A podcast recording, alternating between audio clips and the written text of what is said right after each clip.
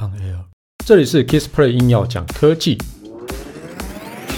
无论是有事没事、大事小事、台湾事、国际事，只要是科技事，让我来告诉你到底发生什么事。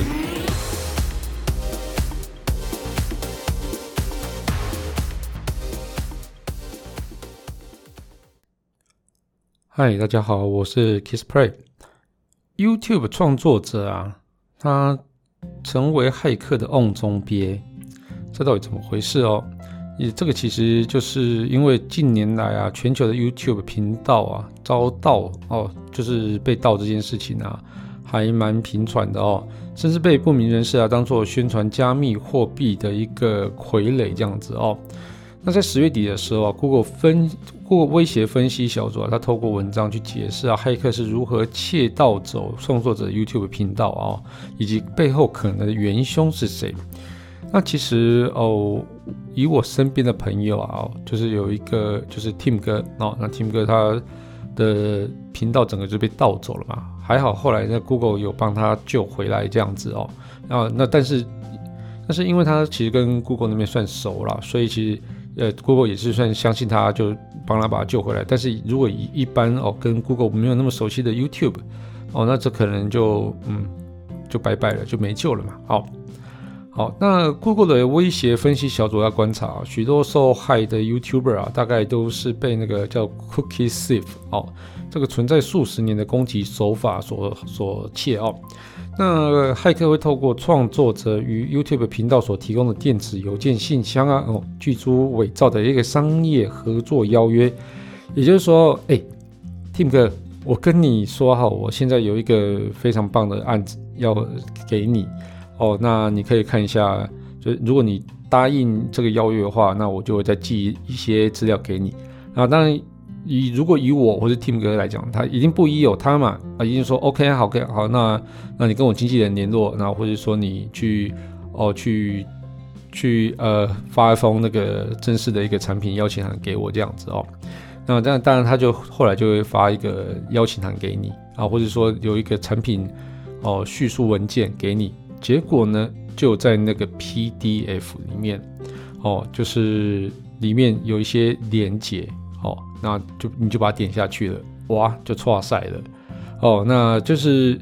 用这样的方式来去做钓鱼的动作啦。哦，那就是整个其实它这个 PDF 的连接就是恶意的一个软体安装页面哦。那在某些状况底下，它其实还会有发送含有钓鱼连接的一个 Google 文件哦。那这个其实还蛮恶质的哦。那目前，它现在 Google 这边已经有锁定一点五，大概一万五千个假账号。那大部分的，就是因就是为了这些手法所所设立的哦，所创立的哦哦，所以其实这种假账号去做假账号真骇客这些人，这些人其实真的蛮可恶的哦。那骇客啊，为了取信于于人啊，甚至注册跟仿冒公司类似的网域哦，那同时搭设多个网站啊，来散播恶意软体哦。那 Google 威胁分析小组啊，他现在也找到差不多一千多个恶意网域哦。那这些假冒网站，像包含了呃 Lumina 啊、Cisco 的 VPN 或是 Steam 这些游戏的介绍网页哦。那同时啊，骇客为了避免 Gmail 自动侦测的一个钓鱼连结啊。会主动要求啊，就是受害者啊，透过 WhatsApp 啊，或是 Telegram 或是 Discord Discord，哦，这个哦，这个聊天应用程式来去做联系。也就是说，他不要去透过 Gmail，因为 Gmail 它检查的能力很强嘛。那也就是说，哎，我跟你要合作，那你可以加我哦，比如说加我哦 WhatsApp 或是加我 Telegram 吗？哦，那基本上可能 WhatsApp 跟 Telegram 这种。在侦测钓鱼的一个网址上比较没有那么的敏感哦，但是可能 Gmail 就会比较敏感一点点哦。那一旦创作者去开启这些钓鱼连接哦，那这些骇客啊就有能力去啊从受害者电脑中啊窃取走账号密码，还有浏览器的 cookie。那浏览器的 cookie 里面可能就有很多账号密码了哦，还有一些他浏览过的一些网页。那另外啊，Google 威胁分析小组在观察到啊，许多许多遭盗窃的一个 YouTube 频道会被改为叫做加密货币的诈骗诈骗宣传直播频道。那包含频道名称啊、个人资料啊、图片啊、内容啊，都会包装成大型科技公司或是加密货币交易公司这样子。那根据频道追踪人数的多寡多寡，诈骗金额啊会从三美元到四千美元不等。那其实这个是相当的庞大啊。如果他到了一百个，哇，那个整个被就是受骗的金额就会非常的可怕哦。那刚刚那个威胁分析小组啊，他其实没有去透露攻击者的真实身份啊。好，那但他这个小组说哦，他在俄语，俄语就是那个俄国语言，俄语不是鳄鱼哈，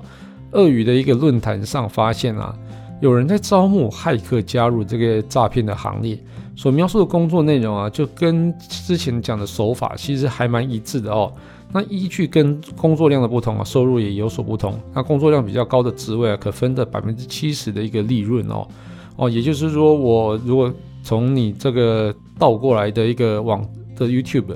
那获得了一千块的收入，那我那个你这个骇客就可能就得到七百块哦，那其实也不少钱啊。那这个小组啊，提醒创作者啊，尽管 Google 它提供技术啊，避免类似的事情发生啊，但是。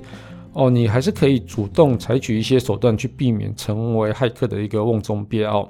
那首先呢，当然就仔细查看每一个安全浏览的一个警示哦。那蛮多人其实都会忽略这些资讯啊，就是跳过、跳过、跳过、跳过、跳过嘛。啊，以我好像也是这样子哦。所以你还是要去看一下这个安全浏览警示啊，你就尽量还是要注意一下。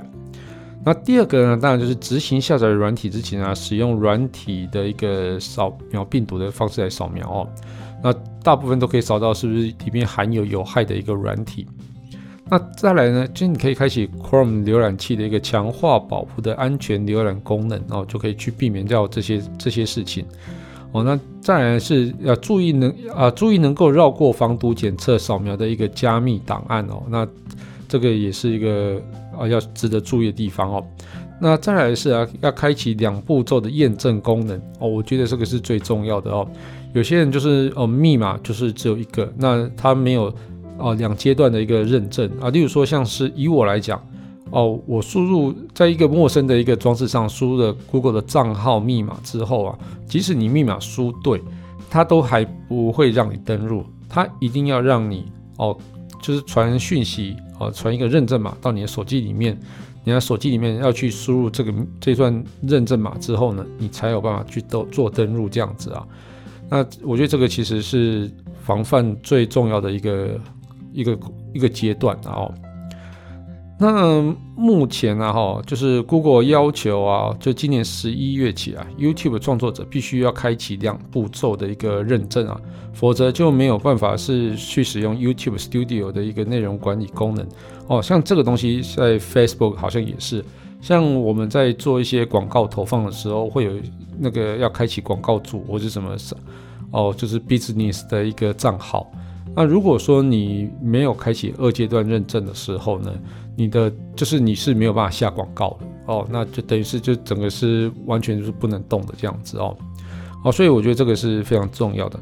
那一般的 Google 用户啊，预计今年底前啊就会强制开启两步骤的一个认证。那所以我就觉得，如果有开启两步骤认证，我觉得就是被盗账号这件事情一定会大幅降低很多。但是我觉得骇客很聪明啊，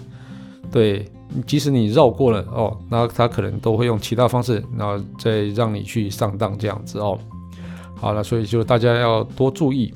哦。那我们这期节目就到这边告一段落。如果你喜欢我的节目的话，欢迎订阅与分享。如果你是 Apple Podcast 听众的话，别忘了在上面帮我留个言，让我知道你有在收听。那最重要的是帮我打五颗星。如果你有什么问题想要交流的话，也欢迎到 Facebook 粉丝团 Kiss Play K I S P L Y 上面留言给我。谢谢大家，拜拜。